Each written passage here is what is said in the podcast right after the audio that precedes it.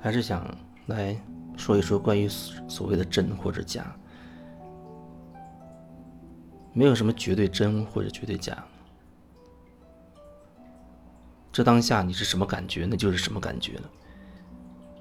当下你觉得是你身体哪里不舒服，觉得头晕，或者觉得很困倦、很疲惫、背很酸痛，那当下这一刻，这个身体的感觉对你来说，我觉得那就是真实的。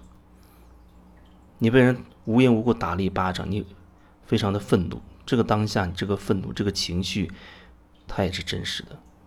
何必一定要用那些很高级的说法，什么一切都是虚幻之类的，去回避自己的身体的感受跟你真实的情绪呢？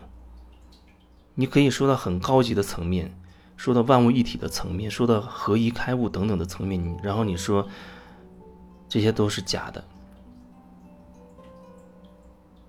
然后你可能还说一切都是幻象，啊，一切都是幻觉。都是虚妄的，我们不要活在虚妄里，我们要什么寻找真理啊之类的。但是对我来说，一切都是真理。你的虚妄也是真理的一部分，你的理解的幻象也是虚，也是所谓真理的一部分。在这个维度，在这个世界，你看到的，那么在这个维度而言，它就是真实的。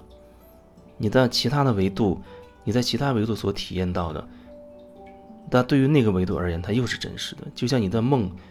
梦的那个那个维度那个空间，不管是四维或是什么其他维，你在梦境当中，你就会觉得那梦境里是真实的。除非你醒过来，醒过来重新回到这个三维世界，你会意识到哦，前面做的是一场梦，那所谓的是假的。但是对我来说，我觉得那是真的，在那个空间它是真的，而在这个空间，你所经历到的、所看到的，它也是真的。一切都是真的，一切都是在真理之内，没有什么在真理之外的。但是经常会听到有人说，真理是唯一的。然后，我们的很多东西，很多看见的都是假的，这些不算真理，是吗？那那个真理恐怕它也未必真到哪儿去，因为它有局限，有些东西它触及不到，所以你就会把真理。和非真理也把它切割开来。如果那个非真理的那一部分里面没有包含了某一种真理的话，那那个真理它就是有限制、有局限的真理，它不是绝对的。不然，一切所有的一切都是真理。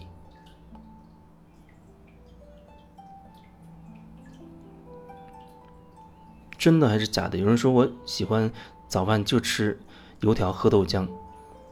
但但下个礼拜忽然想喝稀饭吃茶叶蛋了，哪个是真的？哪一个都是真的，当然也可能哪个都是假的。没有用心去感受，只是听营养学家或者听你爸妈在讲，啊，要多吃有营养的东西，然后你改成吃鸡蛋了。一开始你喜欢吃油条，也许那是你真的有感觉，你觉得挺好吃，但听人一说有油条又不健康，又是油炸等等。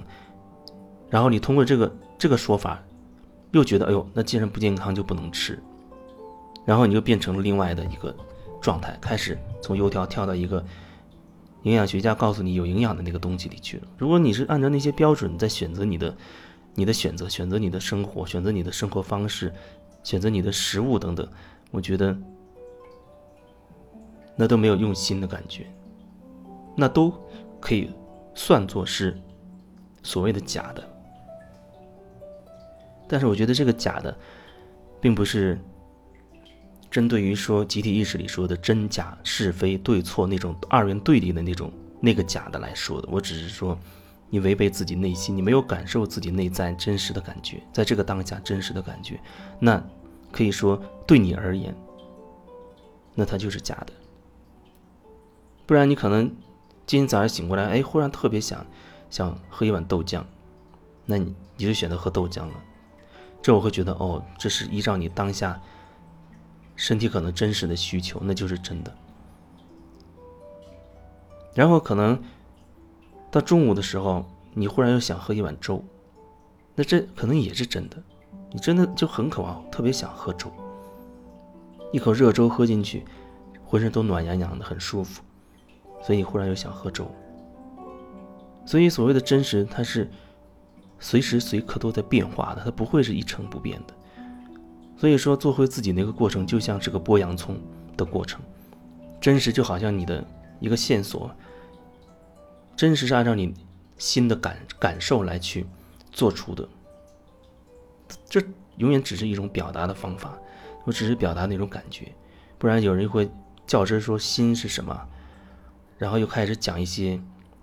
各种很诡异或者很高级的说法，没有什么好辩驳的。我只是以我熟悉的方式在表达一种感觉。心可能就是你你指引你朝某一个方向前进的一个导航仪，它大概带给你某些灵感、直觉或者是感受。那些东西可能没有什么逻辑性，就是你觉得呃，我我想这个，或者你。想做这个事，想吃那个东西，或者你觉得做哪件事你会特别的享受、很开心、很放松，然后你跟随内心的指引去做这件事情，但它又不一定是恒定的。就像你忽然想喜欢上了，比如画画，啊，你画了一段时间，几个礼拜、几个月，甚至几年，你忽然有一天觉得，哎，对另外一个东西特别有感觉，画画好像可以暂暂时告一段落了。那你可能就开始去做另一件事情，呃，去唱歌或者去去欣赏音乐或者去插花，哎，你就很享受那个过程。有人总觉得我喜欢一件事，我就要恒定不变，我要一生坚持。我觉得不用这么刻意去去追求什么。你刻意的那个阶段，很有可能你屏蔽了你自己内心的感觉。因为你需要坚持，你用“坚持”这样的词语去描述自己的努力，那是很很消耗、很很累的一个过程。一个东西你都已经要用坚持了，说明你内心有多大的反抗。那你为什么要反抗？你能看到那个反抗后面到底是一些什么吗？到底是怎么回事吗？不然你会觉得“坚持”这个说法好像很很高级、很励志。又一碗鸡汤，以后以后可以端给别人，告诉别人，没有什么东西会凭空而来，都需要啊努力，都需要坚持，都需要牺牲，等等。可是我会觉得，你要做自己真正喜欢的事情，让自己可以轻松享受的事情，那样才值得。当然，很很多人很多时候，他都没有办法去做到这一点。很辛苦，做着自己不情愿做的事情，啊，就是为了维持自己的自己的生活，又觉得丢掉了手上的这件事或者这个工作，自己也不会做别的，然后就会担心自己的生活怎么怎么样。这肯定会需要一个过程，对我来说也走过很漫长的一个过程。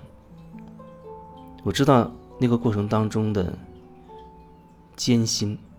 甚至是纠结痛苦，但是，你是不是渴望改变？渴望真的做回你自己，只是活出你自己的样子？你有那强烈的渴望，你有那个足够的勇气，那一定会有一条路敞开了给你去走。你越走，你会越接近你自己，越靠近你自己。不然你活了一辈子，一直跟自己是远隔千山万水。那你等于真的活过吗？我觉得那不能算是真的活过。就像有一个说法，很多人可能二十几岁就已经死去了，他并不是指的你物质身体的死亡，是你没有活出自己，你的所谓的真正的自己被磨灭掉了，然后二十多岁就死了，等到八十多岁再去埋掉而已。也许有人会说，那所谓的自我不就是所谓的小我吗？我们不是要成就大我、什么高我之类的那些更高级的说法。我觉得那还是有一个过程，就像告诉你啊，你要到开悟的状态，你才能感受到万物一体。但是这只是一个说法，你要具体怎么样去能一点点达到那个状态呢？